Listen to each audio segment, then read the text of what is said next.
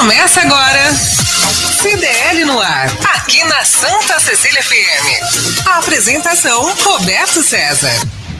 Oferecimento Sicredi, gente que coopera cresce.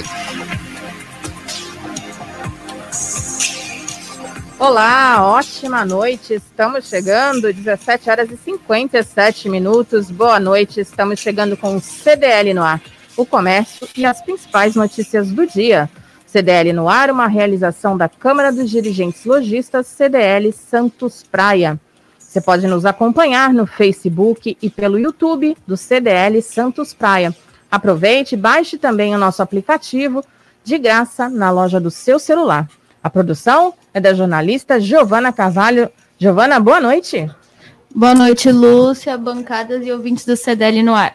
Mais uma segunda-feira e nós aqui juntos com vocês que estão chegando agora aqui na Santa Cecília FM.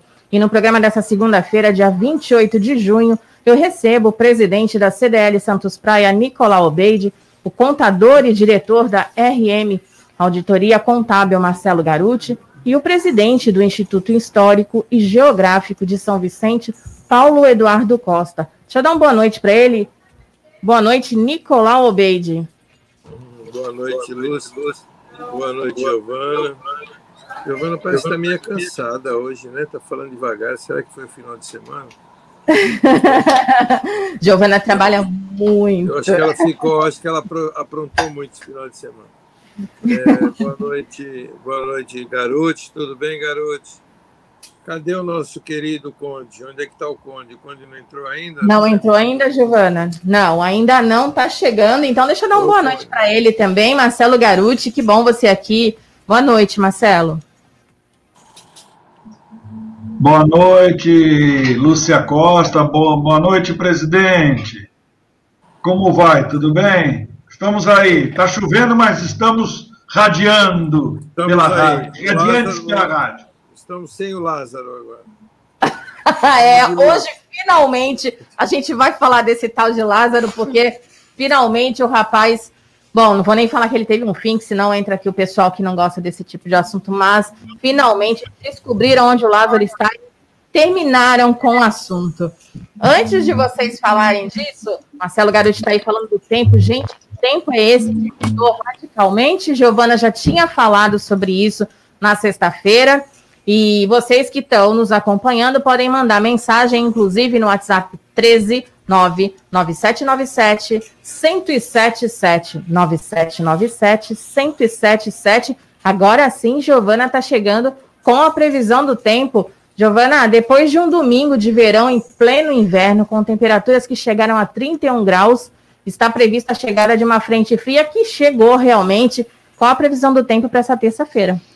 A previsão do tempo para esta terça-feira é de dia de chuvoso e a temperatura varia entre a máxima de 20 graus com mínima de 15 graus. E o dólar já fechou? O mercado financeiro já fechou? Sim, o mercado financeiro do dólar fechou o dia em baixa de R$ 4,92. E a bolsa fechou o dia em alta de 127.429 pontos. Nicolau Obeide, mais um dia de baixa de dólar. Você consegue fazer uma avaliação do quanto é ruim ou bom para o comércio? o, o, dólar deu uma variada para cima né, esse final de semana, em função do pacote aí das bondades do nosso presidente, mas parece que o mercado não recebeu muito bem. As bolsas caíram e o dólar subiu, né, porque era aumento de, de impostos. Mas agora parece que o mercado voltou ao normal. Vamos ver se, se realmente tudo começa a voltar o dólar para o caminho que estava, né? Valorizando o real. Na realidade, não é o dólar que baixa, é o real que valoriza, né? Exatamente, então, é. Então, isso significa que é, é, o mercado financeiro está funcionando e as empresas funcionando, porque eu acho que especulação em mercado não tem que funcionar. O que tem que funcionar são indústrias, porque elas é que geram emprego. Especulação nunca gera emprego. Giovana, nosso outro convidado já chegou, o Paulo está aí. Já, então já, tá já chegou. O conde, o conde, já está aí, já. Então deixa eu dar uma boa noite para o nosso conde, Paulo Eduardo Costa, quase meu parente. Boa noite, Paulo. Obrigada, viu, por estar, estar mais uma segunda-feira.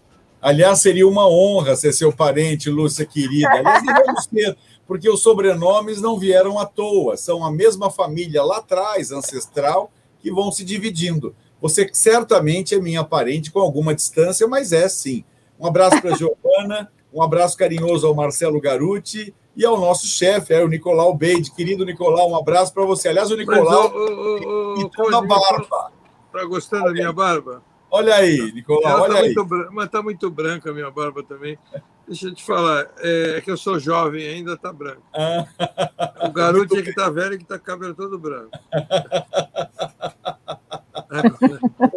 Ô, oh, Deus! Ô, Conde, fala uma coisa para mim, já que você tocou no nome, eu vou furar a pauta aí da, é. da Lúcia e Sim. vou lhe perguntar. Na verdade, nomes como Pereira, é, nomes de fruta, nomes de pássaro, como Silva, ou nomes Costa, é, não são nomes que na Segunda Guerra judeus é, estavam fugindo dos alemães e, e colocavam o nome de coisas, de pessoas? Você não, tem alguma, algum conhecimento em então, relação tenho, a isso? Sim, tenho sim, tenho sim. De fato, aconteceram alguns casos uh, de novos cristãos, que eram chamados, né? Não eram judeus, novos cristãos que eram batizados. Assim como os escravos no Brasil, por exemplo, passaram a adotar o sobrenome dos seus senhores. Por isso que nós temos muitas famílias negras que têm sobrenomes santos, por exemplo, são ligados às famílias que eram, digamos, os seus senhorios. Mas não tem essa generalidade, não. Costa, por exemplo, vem da costa do mar. Ah, e assim como todos no mundo, lá ancestralmente, quando começaram a criar o nome de família, ah, eles começaram a chamar pelos nomes mais óbvios. Então, por exemplo, em holandês, Van der Hoek é da esquina. É, então a pessoa era da esquina. O sobrenome é da esquina, só que em alemão fica elegante. Né? Costa, por exemplo, que é o nosso caso, não é caso de judeu novo, não. A família existe já na Itália, muitos anos, que tinha mesmo significado, era Costa do Mar. Quem morava perto da Costa do Mar era do sobrenome Costa. Uh, o Oliveira, por exemplo, que você citou há pouco, era geralmente de um plantador de oliveiras numa região de plantio de oliveiras, então virava Oliveira. Mas Oliveira, essa Pereira. Pereira, era de uma região de plantação de peras, né? E assim vai. Quer dizer, tem tantos sobrenomes que a gente vai, vai acabar pegando, né? Eu não sei o significado de Obeide, mas certamente ele Obeide tem um. É, vem do árabe, né? É árabe. Quer, quer, dizer, é, quer dizer servente a Deus. Por, por, tá vendo? Então era um religioso, de uma forma família religiosa. É, meu avô era. Meu avô era a Deus ortodoxo. acabou sendo, mas não tem essa conexão, não. Fica tranquilo. Embora tenha existido, mas não é o genérico. A grande maioria vem justamente em homenagem à, à, à primitiva família de onde ele teve origem. E você, Marcelo Garuti, fala do seu sobrenome também. Então, o Nicolau já falou aí do dele, o Paulo também. Você sabe a, a, de onde veio o seu sobrenome? Então, assim, é. Tem o Marcelo Antônio do Santo Antônio de Pádua. O Garuti é de San Giovanni di Impersiceto, que é um distrito de Bolonha. E aí tem Garuti com T, dois T, tem Garuti com dois Cs. É uma variação, mas é lá perto de Bolonha o negócio. E o Maurício é do meu avô português. Dá para ter quatro CPFs, né? É uma boa. Você vê como nós brasileiros. Eu estou pensando seriamente. É, como nós brasileiros temos várias, várias linhagens mesmo, né? Isso é muito interessante. Inclusive, o pessoal já está mandando aqui mensagem falando que é muito interessante saber sobre a história. Nicolau Obeide já falou para quem está nos ouvindo também, você vê se a gente traz aqui no CDL no ar essa questão da história de rua, história de nome, é sempre muito bom e o pessoal realmente gosta. Deixa eu já mandar um abraço, então, para Fernanda, que está por aqui, o Lucas, a Sônia, a Márcia também, falando que o sobrenome dela é Estrada, mas ela não sabe da onde, o que, que significa. Então, tá aí. Quem sabe daqui a pouco a gente vem com essa, esse quadro, é caminho, né? né? Algum, alguma coisa referente a caminho, estrada. Né? Existem nomes nomes muito, muito interessantes. Se a gente for falar, a gente vai furar o programa todo, mas só vou pois falar é. um americano, por exemplo, um nome que é muito conhecido, que é James Taylor. Eu, quando era moleque, todo mundo acho que conhece o James Taylor, né? Sim. É, é, e quando era menino, eu brincava. Quando era menino, eu brincava que era Jaime Alfaiate. Porque James é Jaime e Taylor é Alfaiate. Então você vê que é um nome americano, né? Fica mais bonito que nem o, o Paulo falou, né? O nome fica mais, né, Paulo? Mais chique. Então eu vou é te contar uma coisa curiosa, só para orientar. A mamãe tinha 23 sobrenomes, não era nenhum nem dois, Nossa. 23. Uh, eu, nos meus documentos austríacos, tenho 17. Eu uso Paulo Eduardo Costa nos documentos brasileiros e portugueses. Mas nos documentos austríacos eu tenho um bocado de sobrenome que é justamente o agregamento das eventuais famílias que traduziram é. quem você é. É a sua origem, só isso. Aliás, se precisar um dia dar uns dropzinhos de história, com todo prazer. Eu tenho oh, justamente isso, o instrumento necessário aqui, né? É importante só estar feliz. Por exemplo, Nicolau, você está aí no Gonzaga, né? Do, do Antônio Gonzaga, Luiz Antônio Gonzaga, que era amigo do Matias Costa e da Ana Costa. Ele só está aí chamando Gonzaga porque o Matias resolveu deixar ele Exatamente. Um no final do ponto dos bondes que ele usava. No dia 21 de, no dia 21 de junho, agora, nós tivemos um programa especial e falando sobre. É, na verdade, é, sem querer te corrigir, Antônio Luiz Gonzaga.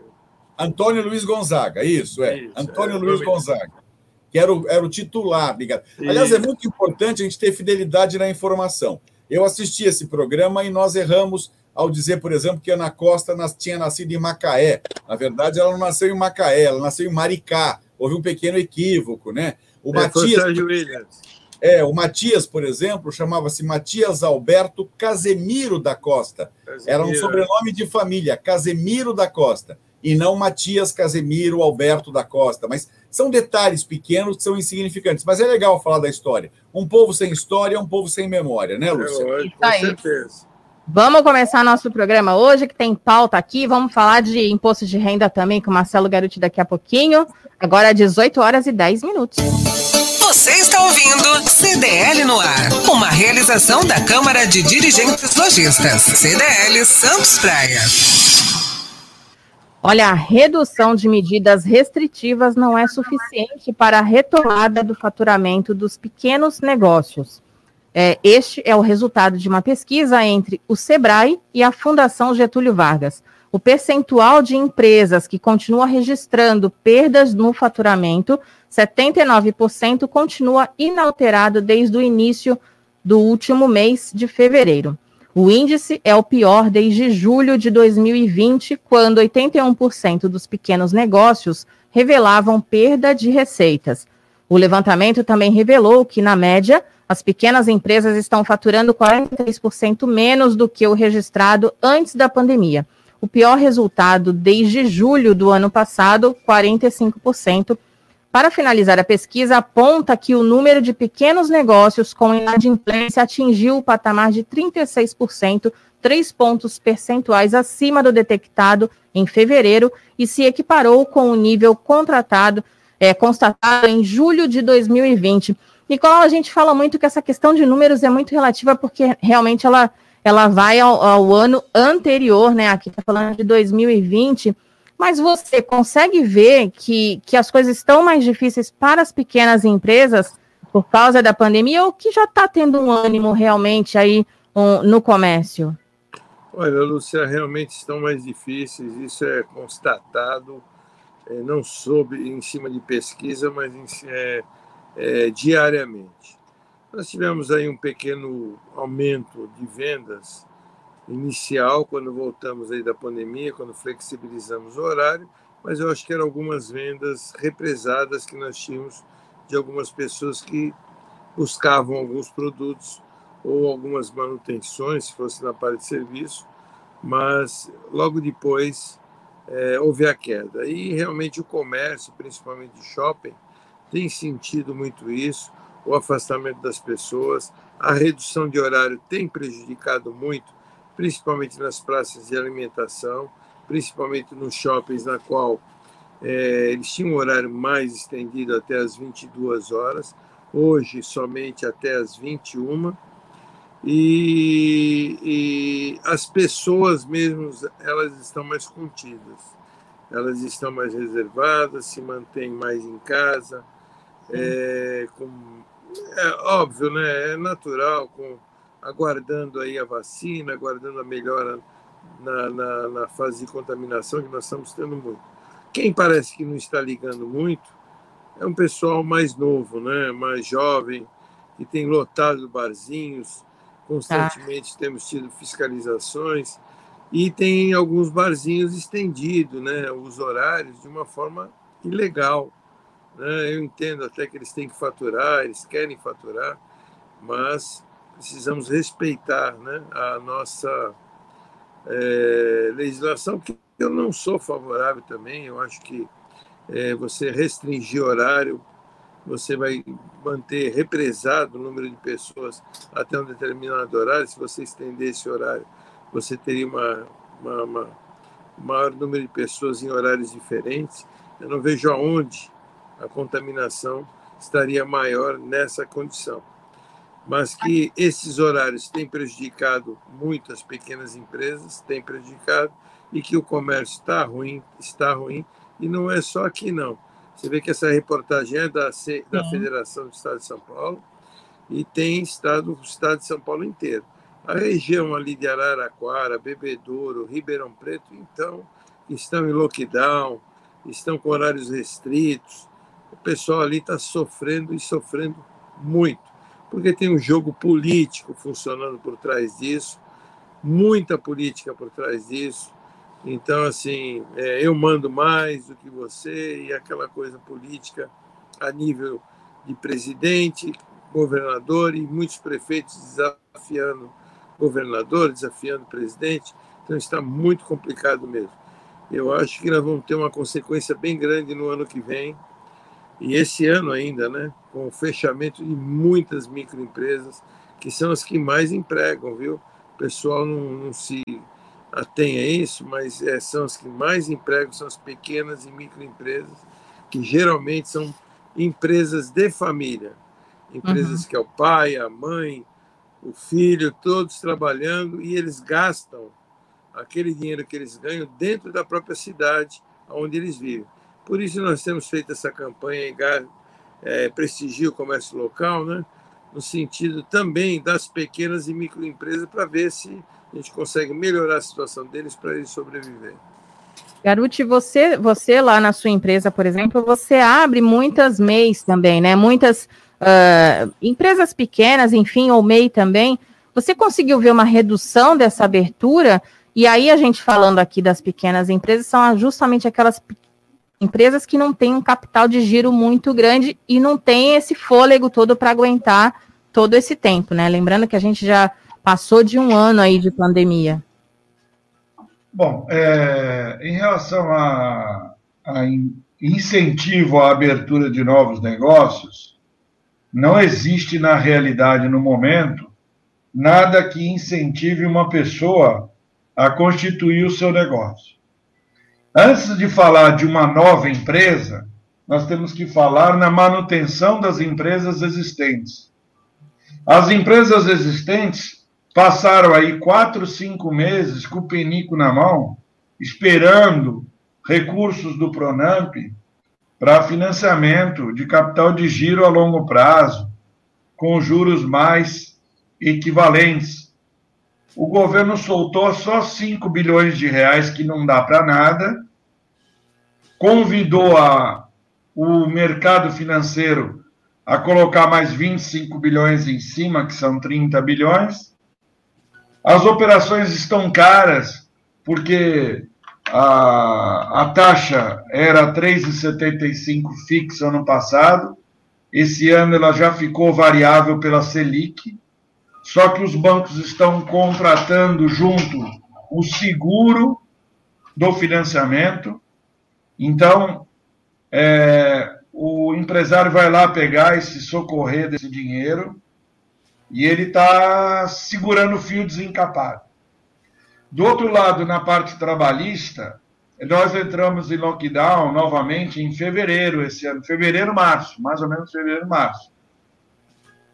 E a medida provisória para poder botar o pessoal em home office, banco de horas, foi sair bem depois. Também dormiram no ponto, porque o seu o nhonho lá, o Rodrigo Maia, sentou em cima da referida MP e ela perdeu validade em 31 do 12. E o governo, em vez de editar novamente no dia 2 de janeiro aquela medida provisória, demorou, foi soltar isso em março. Então, o micro e pequeno empresário, que é quem vai gerar emprego, atualmente não tem incentivo nenhum para empreender e tem dificuldades enormes de se estabelecer.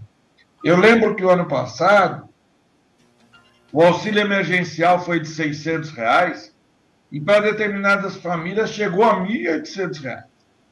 Esse pessoal vivia de renda avulsa, um Bolsa Família de 182 reais, viram dinheiro que nunca mais irão ver na vida, por causa de uma guerra política no governo, no Congresso. Foi proposto 300 reais, a oposição fechou maioria para 500 reais, e aí na briga de quem dá mais, o governo veio e pôs na mesa lá 600 reais. E foi aprovado 600 reais. Não estou aqui dizendo que 600 reais resolve a vida das pessoas que foram assistidas. Mas trouxe um, um recurso, irrigou a economia com um recurso que o país não tem. Gerou um déficit orçamentário extraordinário. Tanto é que esse ano o auxílio emergencial é de 300 reais. Sim. E ele vai ser estendido até outubro, novembro, dezembro, dependendo da evolução dos casos da Covid, dos lockdowns, da progressividade da vacina. Então, é uma sinuca de bico, porque nós vamos fechar novamente com déficit orçamentário, possivelmente tendo que submeter ao Congresso uma revisão desse déficit, então tem que negociar com o Congresso Nacional, estando na mão do Centrão, o governo federal, como desde o primeiro dia esteve de, de mandato. Ah, o presidente briga com o PSL, que foi o partido que chegou ao padrão do PT de número de deputados federais. Hoje ele não tem nem o partido, o partido que ele quer ir está brigando judicialmente com alteração de estatuto. Então, isso daí tudo tem reflexo na nossa vida no dia a dia. É, então, é, eu não vejo com bons olhos na economia esse crescimento, a não ser pelo, por um aspecto. O brasileiro é teimoso, ele é resiliente, e ele vai sobreviver e vai correr atrás da parte dele. Porque o Estado brasileiro é perdulário. Então, ele é uma ineficiência. O judiciário acompanha essa leva aí e os legislativos também. É um paquiderme que nós, da iniciativa privada, temos que ficar carregando e sustentando essa, essa, essa monte, esse lixo acumulado desde o Império. Olha só. A quem nos ouve.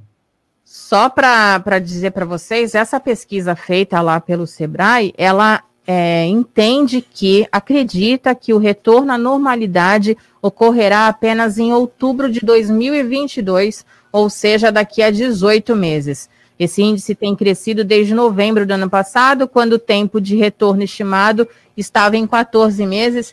Então, para eles ainda vai levar um tempo, mas como o Marcelo falou, também acredito que as pessoas têm essa força de. mês de eleição presidencial. Me poupe.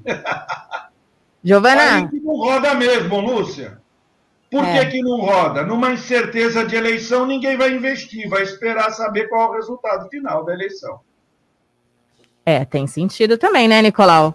Do jeito que está indo o negócio, o pessoal vai segurar um pouco realmente e para ver o que, que vai acontecer, né, ano que vem. É, eu fico só receoso diante de tudo que o, o garoto falou, tem razão, eu fico um pouco receoso só nas consequências, nos fechamentos, nas empresas né, e nos desempregos que também possam vir a gerar. O que, que vai acontecer com isso? Um aumento de violência. Né? Nós vivemos num país já violento, com pessoas desempregadas, é, pessoas, é, me desculpe a palavra, analfabetos funcionais, porque não procuram aprender, não procuram a se qualificar. Esse é o grande problema do nosso país hoje. Eu vejo um problema até meio parecido com os anos 70, quando criaram o Mobral, né, de pessoas que não sabiam ler e escrever. Hoje essas pessoas sabem ler, sabem escrever, mas não sabem interpretar texto, elas não sabem. E não têm conhecimento geral, não, não leem, não, você pergunta qualquer coisa, não tem qualificação, pergunta o que, que você faz, eu faço tudo, e é. não faz nada, na verdade. Isso vai gerando desemprego, vai gerando desemprego, desqualificação, e até chegarmos num ponto em que a pessoa tem necessidades é, diárias né, de alimentação. O governo tem um limite também, né? Bom Prato, Bolsa Família, tudo existe um limite no assistencialismo.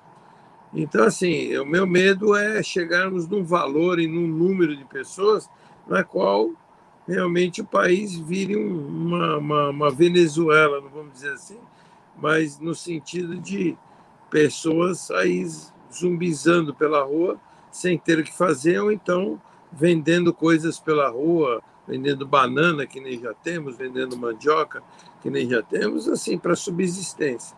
Esse é o grande problema do desemprego e isso que pode vir a acarretar. Deixa eu falar com Giovana. Tem ouvinte querendo mandar um boa noite para a gente aqui, Giovana? Se liga no WhatsApp da Santa Cecília FM. 99797-1077. CDL no ar. Quem que tá chegando aí, Giovana, para dar uma boa noite? O Danilo Sesca desejando uma boa noite. O Fernando Ávila falou: boa noite a todos. Tema muito bom. Era, ele mandou essa, esse comentário no começo do programa, quando eu estava falando dos sobrenomes, né? É, o pessoal realmente gosta. Aqui no WhatsApp também tá todo mundo interessadíssimo. O Elias está por aqui também, mandando palminha. Júlia Fernandes por aqui, Murilo Franco e Luísa Dutra desejando uma boa noite. Olha, vamos falar para esse pessoal que está acompanhando a gente agora. O Nicolau falou lá na frente, lá em cima, sobre isso, sobre a questão de bares que estão realmente lotados. Uma força-tarefa realizada em São Vicente multou um bar e estabelecimento comercial, ambos pela segunda vez. Pois é, gente, pela segunda vez, por não seguirem decretos sobre medidas de prevenção contra a Covid-19. Nos dois lugares, as equipes dispersaram cerca de 800 pessoas que Nossa. estavam aglomeradas. Vocês não ouviram errado. Nos dois bares, foram dispersadas cerca de 800 pessoas na madrugada deste domingo. Ambos os estabelecimentos foram multados. A equipe da Vigilância Sanitária multou o proprietário do estabelecimento por falta de documentação, atividade legal fora do horário permitido e a falta do uso de máscaras. Os comércios foram enquadrados como reincidentes. Paulo Eduardo Costa, eu vou começar com você, que assim como eu mora em São Vicente também. Nós que sabemos que está assim acontecendo é, um multirão lá e está todo mundo interessado e, e, e mostrando ali onde estão acontecendo as festas, estão ligando, mas assim, é quase que impossível você conter tanto jovem, acho que são jovens, 800 pessoas na rua no domingo, né, Paulo? Até porque os jovens não aguentam mais estar confinados, né? Existe uma sucessão de erros aí. O nosso primeiro assunto ligado ao Sebrae é justamente a previsão de que a gente vai voltar a retomar a economia em outubro do ano que vem. É meio óbvio isso. Por que, que isso não acontece, por exemplo, ou não está acontecendo nos Estados Unidos? Porque lá o governo deu uma ajuda de 1.400 dólares e o governo tem lastro para isso, até porque ele tem patrimônio, ele pode contrair empréstimos externos nesse sentido, para poder fazer a economia movimentar. Lá nos Estados Unidos, eles já vacinaram 70% da população. É, em ambientes abertos, você não é nem obrigado a usar mais máscara. Miami, os barzinhos estão abertos, Nova York, os barzinhos estão abertos, os restaurantes estão abertos e os índices caíram muito. Mas no Brasil, ao pé da letra, e ao pé da letra tem que ser seguido mesmo, nós vacinamos menos do que 12% da população com a segunda dose. E eu conto a segunda dose. Não vou dizer que nós vacinamos 50 milhões de pessoas com a primeira dose. A segunda dose, apenas menos de 12%. Ou seja, enquanto não tiver vacinado com a segunda dose 70% da população, o país não volta. Então, o que acontece? Por que, que São Vicente coíbe? Porque São Vicente tem apenas 20 vagas de UTI para Covid. E nós temos uma população de 390 mil habitantes. Os jovens não estão aguentando mais ficar em casa. Qualquer oportunidade que eles têm para desobedecer, eles correm para a rua. E a economia não vai se reaquecer enquanto o governo achar que dando 175 reais no mínimo e 350 reais para quem tem uma ou duas crianças no máximo, está ajudando alguém. Porque cai entre nós, uh, Lúcia. Você acha que você, Lúcia, sobreviveria com 350 reais num mês? Você nem comia, para falar a é verdade. É impossível, então, né, Paulo? Vivendo, é. Estamos vivendo no mundo da Xuxa contra o baixo astral. Vivemos no mundo de Nárnia, porque é uma ilusão. Não existem ações pontuais e objetivas, e a gente passa o tempo todo é, discutindo sexo de anjo, porque a gente não está resolvendo. Não há um projeto do governo federal que pudesse atender, por exemplo, com crédito adicional, o micro e o pequeno empresário. É, todos estão comprometidos, todos estão endividados. É, existem 70% dos nossos CPFs estão hoje no Serasa SPC, porque as pessoas não têm renda, elas não têm emprego. E parece que não há ação no sentido de minimizar esse pesadelo. Então, a gente discutir é, é, é não resolver. Precisamos ter proposituras, coisas de fato que digam: olha, isso aqui vai ser uma medida que vai atender a população. Agora, com quanto derem 375 reais, me desculpe, eu estou me lixando se o governo está endividado. Ele tem lastro, ele tem propriedades, ele tem patrimônio, ele tem eh, coisas para privatizar, ele tem condição de gerar, ele pode gerar moeda é importante neste momento que a população esteja realmente assistida. E a pergunta que não quer calar: quantos hospitais construiu o governo federal? Nenhum.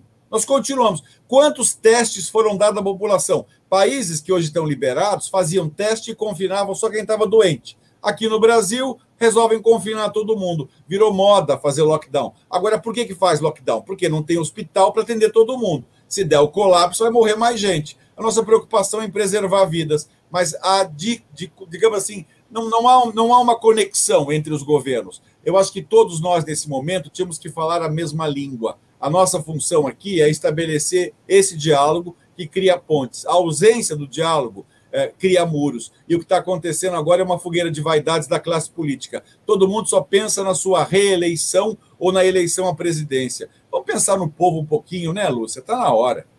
Ô, Nicolau, falando sobre essa questão de, dos bares aí, a gente fala tanto isso aqui, né? Como um acaba pagando depois pelo outro. Óbvio que a gente está falando de, de lugares mais afastados de São Vicente, mas é a gente entende que o, a pessoa tem que funcionar, né? Aquele bar ele ficou fechado muito tempo.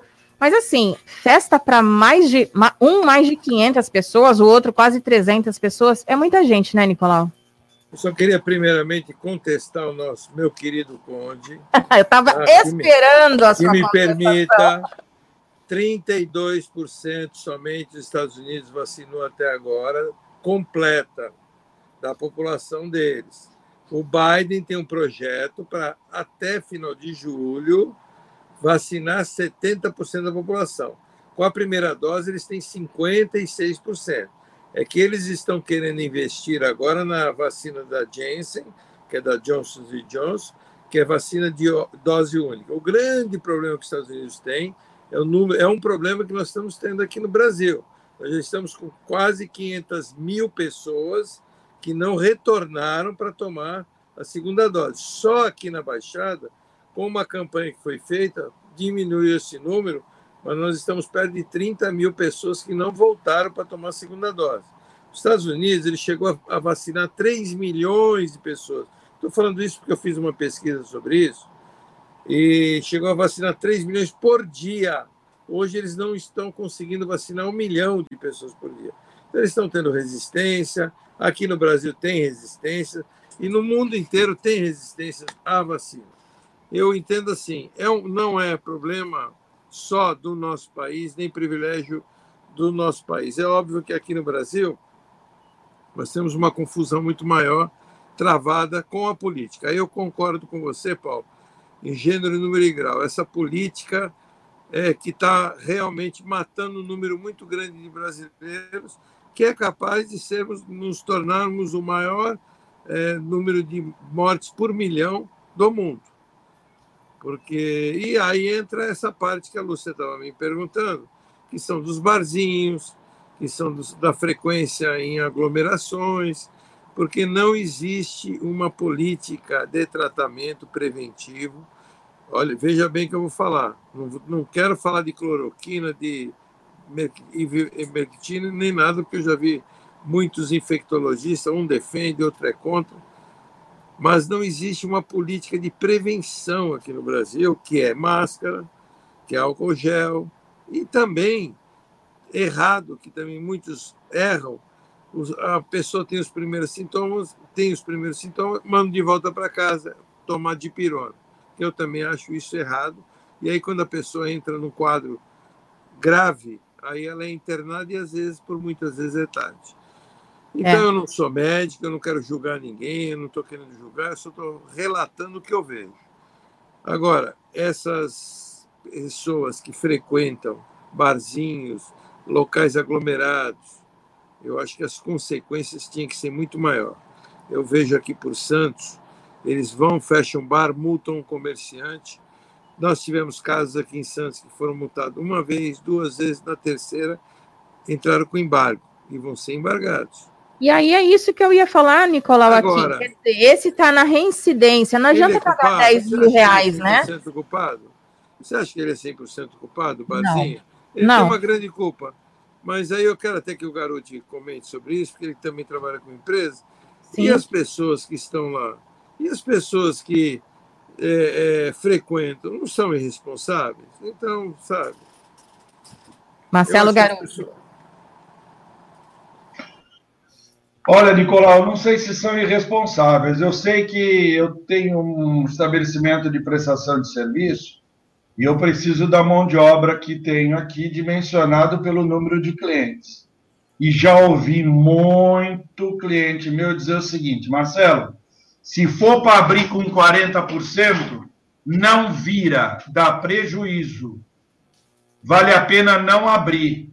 Vou mandar todo mundo embora e eu reabro quando puder. Ou vou deixar estourar esse negócio aí e pronto. Então, falar em 40%, 60%, etc. e tal, as medidas baseadas na ciência não comprovada, mas que tem o distanciamento, etc. e tal, a sociedade absorveu muito o delivery. Eu acho que o comércio não é o problema, cara. Os jovens vão se reunir aonde tiver que ser. Vai ser na favela, vai ser no, na comunidade, vai, eles vão se aglomerar. Alguns lugares o STF proibiu até a polícia sequer de passar por cima de helicóptero. Então é briga política. Então é a minha frase de sempre. A pandemia chegou no pandemônio. O pandemônio é o Brasil. Pois é. As consequências todos nós vamos colher da nossa falta de educação. Agora, quanto ao SUS, o grande SUS colocado na Constituição de 88. Puta engana trouxa do caramba! Desde quando teve UTI para todo mundo? Vamos parar de ser hipócrita. Desde quando teve UTI para todo mundo? No SUS, vocês estão me tirando. Não tem UTI para todo mundo, nunca teve. Está escrito na Constituição que a saúde é universal. Não tem dinheiro para pagar essa conta. Ponto final. Quer inventar que vai ter UTI para todo mundo que precisa? Ok, põe 45% de imposto sobre a renda de todos os cidadãos brasileiros. A, a politicagem, a estrutura do tal paquiderme vai comer 30% e 15% vai chegar aqui na ponta. Enquanto não houver uma reforma administrativa e uma nova Constituição para fazer com que todo o dinheiro chegue na ponta do consumidor, porque o pessoal não sabe que põe um litro de gasolina e pagou 30 e poucos por cento, 30 e poucos por cento de imposto. E ninguém tem essa consciência. O Nicolau falou sobre o conhecimento. E Paulo, desculpa, o, o Congresso Nacional quer um motivo para derrubar o presidente tecnicamente. Eles usaram um motivo para derrubar a Dilma no tal impeachment do orçamento, e correram para aprovar as contas desde Itamar Franco. Itamar Franco, Fernando Henrique, Lula. Aí foram e não aprovaram no último ano da Dilma. Agora derruba ela. Todo mundo estourou orçamento. Esse país aqui é um faz de conta. Brasília é a capital dos três poderosos.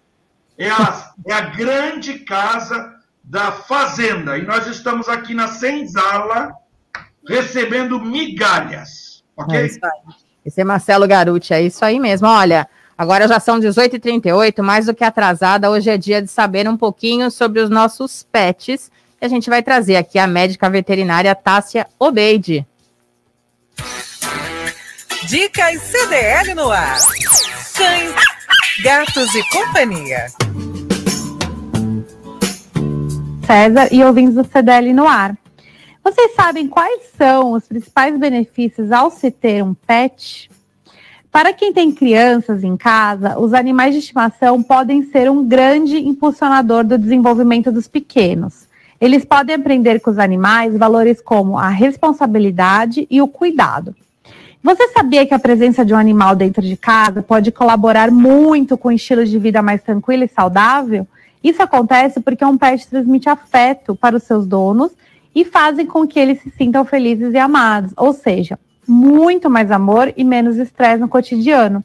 Outro ponto positivo é que ao levar os animais para passear, você também pode se movimentar mais e realizar uma atividade física.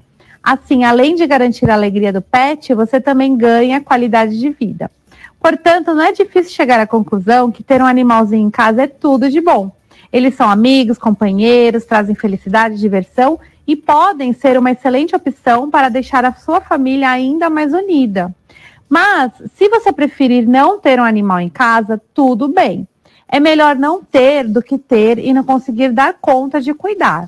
A atitude de, de não ter um pet é exemplo de responsabilidade também. Não podemos esquecer que eles precisam de cuidado e dedicação. A posse responsável é muito mais do que apenas um conceito ou a lei. Ela diz respeito a todo o cuidado que o tutor deve ter enquanto guardião de um animal, garantindo saúde, alimentação, segurança, bem-estar, abrigo e qualidade de vida. É isso aí, abraço Roberto e a todos da bancada, especialmente aos ouvintes do CBL no ar. E quem que não quer ter um cachorrinho em casa, né? Todo mundo. Lúcia, Olha, agora 18 horas e 40 minutos. Deixa eu dar um super recado para você. Top Games, 29 anos de tradição e credibilidade no Gonzaga. Na Top Games você encontra a maior variedade de brinquedos e videogames da região. Games PS5, Xbox X, celulares, smartwatch, Xiaomi e toda a linha de perfumes importados, tudo isso em 12 vezes no cartão. Os melhores preços só na Top Games. É, Shopping Park, Balneário Piso Térreo e Boulevard Otton Feliciano 20. Então fica lá no Shopping Park, Balneário, Piso Térreo e Boulevard Otton Feliciano 20. Ligue no WhatsApp da Top Games e receba o produto na sua casa. 139 96154715 96154715 Top Games, a top da baixada. CDL no ar. Oferecimento Sicredi. Gente que coopera cresce. Slex.com sempre trazendo as novidades em eletrônicos e informática. Se o seu celular ou tablet quebrou, a Slex conserta para você. Uma grande variedade de celulares com facilidade no pagamento. Tudo em games, acessórios e periféricos de informática. Slex.com, Avenida Ana Costa, 530, Loja 9, Gonzaga Santos. Telefone 3284 2223 ou no WhatsApp 981 40 55 95. Slacks.com Vai montar o seu negócio próprio e quer entender de tudo que é necessário? Tem a sua empresa e quer acompanhar os resultados que ela apresenta? Saiba que nós da RM Auditoria Contábil já oferecemos há mais de 30 anos esses serviços. O conceito de parceria com o cliente, nosso maior ativo, faz com que estejamos sempre prontos a atender suas demandas. Equipe técnica treinada e motivada para executar as tarefas que o seu negócio necessita, pois o nosso objetivo é que seus números sejam tratados com eficiência. RM Auditoria, Avenida na Costa 258, quarto andar em Santos. Telefone 3208-2444. RM, somando o nosso futuro ao seu. CDL no ar. Oferecimento Sicredi. Gente que coopera cresce. Estamos de volta, 18 horas e 43 minutos aqui no CDL no ar. Deixa eu dar uma informação para vocês que o nosso ouvinte, o Henrique, lá da Ponta da Praia, ele mandou dizendo que a fila da balsa hoje está complicada, uma hora de espera. Desejando um bom programa aqui para gente. Obrigada, Henrique, pela sua informação, sempre importante. E o Jefferson colocou o seguinte: que recebem 150 reais famílias com um único membro e recebem 375 reais famílias em que as mulheres são chefes do lar. 250 as demais famílias. Ele mandou aqui para gente, falando da questão do, dos valores aí. Vamos falar agora de reforma tributária também. Marcelo Garuti, vou até começar com você. Governo propõe reforma tributária para o imposto de renda. Entre a principal mudança e a isenção que sobre é, sobre de 1.900 para até R$ 2.500. Então, isenção de quem é antes era 1.900, eles querem até R$ 2.500. O Marcelo Garuti vai explicar tudo para gente. Os ministros da Economia, Paulo Guedes, da Secretaria de Governo, Flávia Arruda, da Casa Civil, Luiz Eduardo Ramos, foram pessoalmente entregar o projeto de lei ao presidente da Câmara, Arthur Lira, a primeira parte, que propôs a unificação de impostos federais, já está tramitando no Congresso, além de outras propostas sobre o tema. Aumentar a faixa de isenção do imposto de renda das pessoas físicas era uma promessa de campanha do presidente Jair Bolsonaro. A ideia era beneficiar quem ganhasse até R$ 5.500. A medida sai agora no terceiro ano do mandato, mas com um valor bem menor que o prometido. Pela proposta, a faixa de isenção do imposto de renda sobe de 1.900 para 2.500. Essa mudança vai beneficiar 5.600 milhões, 5 milhões e 600 mil pessoas com o ajuste da isenção. Toda a tabela vai ser corrigida, o que na prática diminui o valor do imposto pago por todos os trabalhadores. Também haverá mudança no imposto de renda pago pelas empresas. A proposta é que a alíquota de 15% caia para 12,5% em 2022 para 10% em 2023. Marcelo Garuti, explica um pouquinho mais facilmente isso, o que, que muda realmente na vida da gente, pobres mortais, e as empresas aí que já estão com tanto problema. Bom, tem que Bom, ser rápido, né? Então eu vou dizer o seguinte. tem que ser mais ou menos rápido. Do... rápido. Muito rápido. Esses 2.500 para os 1.900 não representa nada. Embrulharam essa redução de aumento do limite de isenção, mas diminuíram o desconto simplificado lá na declaração de 20% sobre 80 mil para 20% sobre 40 mil. Deram com uma mão e tiraram com a outra. Esse projeto de lei está trazendo para a sociedade um aumento de carga tributária enorme. Eu quero lembrar a todo mundo que os salários acima de R$ 3.500 estão pagando 14% de previdência social. E se prometeu que até 5,5 não era tributável, tem que cumprir. Agora, o que faz? Já devia ter falado, gente, eu prometi não tributar 5.500.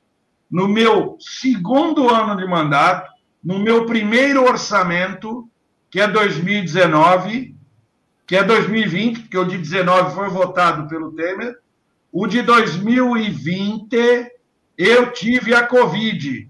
Então, eu tenho que gastar dinheiro na Covid tenho que postergar isso. Então, na pessoa física, óbvio, quem ganha 2.400, 2.500 está descontando imposto de renda, aí ouve eu falar assim, poxa, quer dizer que vai descontar menos imposto de renda e o Marcelo é contra? Você vai ver lá no final, quando fizer a declaração, que o teu desconto simplificado já era. Ele não pode ser aplicado mais sobre 80 mil. Isso é tirar com uma mão, dar com uma mão e tirar uma boa parte com a outra mão. Então, água de bacalhau, que nem minha mãe dizia. A gente colhe o bacalhau e joga fora. é complicado, né, Marcelo, isso, porque é, é difícil para quem não trabalha com isso, não entende muito disso, e aí você vê que recebe lá o seu salário, como você estava falando, e, e, tanto que é tirado para o trabalhador é muito dinheiro, né? Mas é porque a gente tem que sustentar o elefante ineficiente do Estado brasileiro. É. E agravado com a Covid. Ponto número um. Agora, para as pessoas jurídicas, o Sebrae, se lê essa alternativa aí, pode pôr para 2024. Porque, olha, abrir empresa com o imposto que vai vir aí, na reforma do PIS e COFINS, e na reforma do imposto de renda da pessoa jurídica, só sendo bem maluco. Só vou dar um exemplo. Uma pequena empresa de lucro real que paga 9,25 de PIS e COFINS vai pagar 12. E uma empresa que está no lucro presumido, que paga 3,65, vai pagar 12%. Nossa. Essa foi a reforma da COFINS. Para simplificar, chamaram de CBS. E agora do imposto de renda, que o senhor Paulo Guedes disse que 34% é um imposto muito alto, fora dos padrões mundiais, então tem que tributar menos ele vem com uma promessa de redução para 15 para 12,5%, 10% e 22%, mas começa a descontar sobre os dividendos 20%. Até aquelas pessoas que têm programa de participação nos lucros das empresas, por força de norma coletiva, hoje que tinham até 6 mil de isenção, vão pagar 20% de imposto de renda sobre os dividendos. Não compensável na declaração, é tributado exclusivamente na fonte. Então, tomara que não passe nada dessa porcaria que foi enviada pelo governo federal. É, vamos acompanhar. O presidente Bolsonaro, militar, não conhece do riscado da economia. Parece um projeto escrito dentro da Receita Federal que faz muito tempo, mas muito tempo que eles querem tributar os dividendos brasileiros. Com essa altíssima carga tributária que o empresário já, já acumula, e ainda pagar 20% sobre os dividendos, que praticamente é o, do que sobra para nós. É. O que sobra é dividendo. Nós já pagamos todos os impostos. Agora tem que reduzir bem, então, os impostos para a gente pagar imposto sobre dividendo, que é uma realidade mundial, eu não nego. Mas, é. infelizmente, é, não vai rolar. Tanto que agora à tarde o Arthur Lira falou que está negociando do imposto sobre dividendo cair de 20 para 15. Olha, se as federações do comércio, as federações das indústrias, as federações dos, ah, dos setores de prestação de serviço não se mexer no Congresso, a carga tributária vai passar de 45% ano que vem. Anota aí. É, não está fácil, não. Para você que está nos ouvindo, só para entender, para o trabalhador é menos dinheiro no bolso e para a empresa é mais difícil de se manter, é mais difícil de registrar, enfim, vamos acompanhar isso mais para frente. Agora já são 18h52, passa muito rápido. O Paulo Eduardo Costa tem alguma coisa para falar, né, Paulo? Não, na verdade é só para confirmar aquela preliminar informação Engraçado, quando eu falo da nossa leniência ou da nossa incompetência em gerenciar essa crise, a impressão que dá é que eu sou um crítico só. E eu não sou um crítico, eu apresento sugestões. Quando eu comparei os Estados Unidos, eu comparei a mesma coisa da Inglaterra, a mesma coisa dos países civilizados. Uh, eu mandei no nosso chat privado aí para vocês, que são nossos amigos estão vendo, o link do New York Times de hoje, que comprova que 88%, eu vou repetir, 88% da população acima dos 65 anos foi vacinada com uma dose e 77% com as duas doses. Então eu não estava errado. 66% com a primeira dose e 56% com as duas doses, toda a população acima dos 18 anos. Tá aí o link para vocês, informação de hoje. Eu li isso no New York Times de manhã. E considerando todas as idades, nos Estados Unidos, 54%, mais de metade da população já foi vacinada e 46% com as duas doses. Por isso que liberaram o não uso de máscara, atividade. Enquanto isso, no Brasil, vamos pensar em duas doses. Nós temos apenas menos de 12%. Então, eh, se esse imposto todo, Marcelo Garuti, que está extorquindo o ser humano, que está asfixiando a gente, fosse utilizado para uma coisa positiva, comprar vacina, construir hospital, abrir kit de, de, de, de, verificação se você tem Covid ou não, eu acho que nós pagaríamos com prazer. Como é num grande país, como é na Suécia, como é na Dinamarca, como é nos países civis, você paga imposto, mas você vê resultado. A raiva da gente aqui é pagar o imposto e ver essa brigalha toda por vaidade. Eu não estou me preocupando se o presidente vai ser reeleito ou não. Eu nem gosto dele, para falar a verdade. Certamente não vou votar nele. Respeito quem gosta. Agora, eu acho que o país merece um tratamento melhor. A população precisa de mais carinho. Nós não temos que polarizar aqui, temos que encontrar soluções. E o comércio está precisando de soluções, não de promessas. Dizer que já tenho encomendadas tantas vacinas é conversa fiada para boi dormir. Eu quero ver a vacina aqui sendo aplicada. A média de 2 milhões, de 3 milhões de vacinas por dia porque no ritmo que nós estamos, vai levar, é só fazer matemática, vai ser 32 meses de espera para conseguir imunizar toda a população. Ah, não dá, né, gente? É isso aí, Lúcia. Obrigado pela oportunidade. Futebol com Alex Frutuoso. Oi, Alex. Alex está chegando aqui com a gente para falar um pouquinho da rodada. Vamos lá. Oi, Lúcia, boa noite a você. Um grande abraço a todo mundo que acompanha a edição desta segunda-feira do CDL no ar. Vamos aos destaques do esporte com o Campeonato Brasileiro de Futebol, que teve rodada neste final de semana. Rodada que foi marcada por mais uma vitória do Santos, uma boa vitória sobre o Atlético Mineiro por 2 a 0 na Vila Belmiro.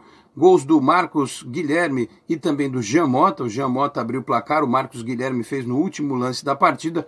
O Santos que deu uma bela subida na tabela do Campeonato Brasileiro já está no G6 com 11 pontos ganhos. Santos que volta a jogar quarta-feira novamente na Vila Belmiro contra o Esporte e no final de semana, no sábado à noite, pega o América lá em Minas. Ainda pelo Brasileirão, nós tivemos num jogo muito disputado, muito difícil, o Palmeiras vencendo a equipe do Bahia por 3 a 2 O Palmeiras é outro que, apesar das dificuldades, está lá na parte de cima da tabela. Já o Corinthians chegou a estar vencendo o Fluminense no Rio de Janeiro por 1 a 0 mas permitiu o um empate por 1 a 1 está no meio da tabela. E quem está lá embaixo ainda, né?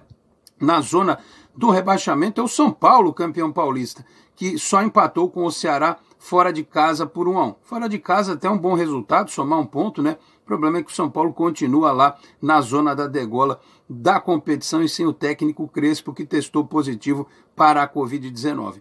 Quem entra em campo daqui a pouquinho, 8 da noite, é o Bragantino fora de casa contra o Atlético Goianiense. O Bragantino, que é o líder do Campeonato Brasileiro. Se vencer, continua, segue mais firme do que nunca na ponta da competição. E pela Copa América, ontem o Brasil só empatou com o Equador por 1 a 1. Tá certo, Lúcio? Estes os destaques do esporte. Eu vou ficando por aqui. Grande abraço a você, a todos aí na bancada, especialmente para o ouvinte do CDL no ar.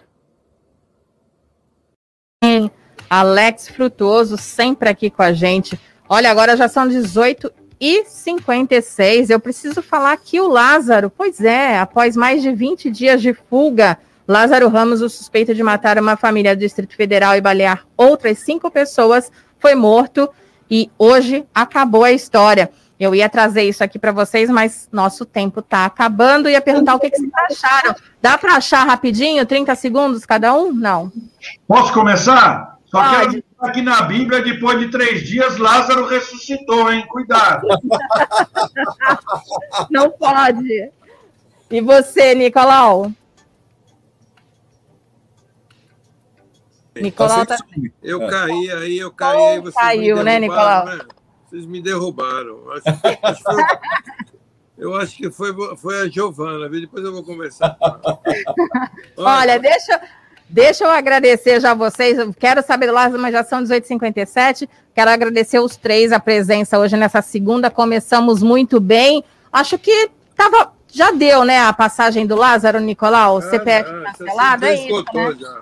É. Aí, inclusive, vamos aguentar agora à noite Jornal Nacional ainda.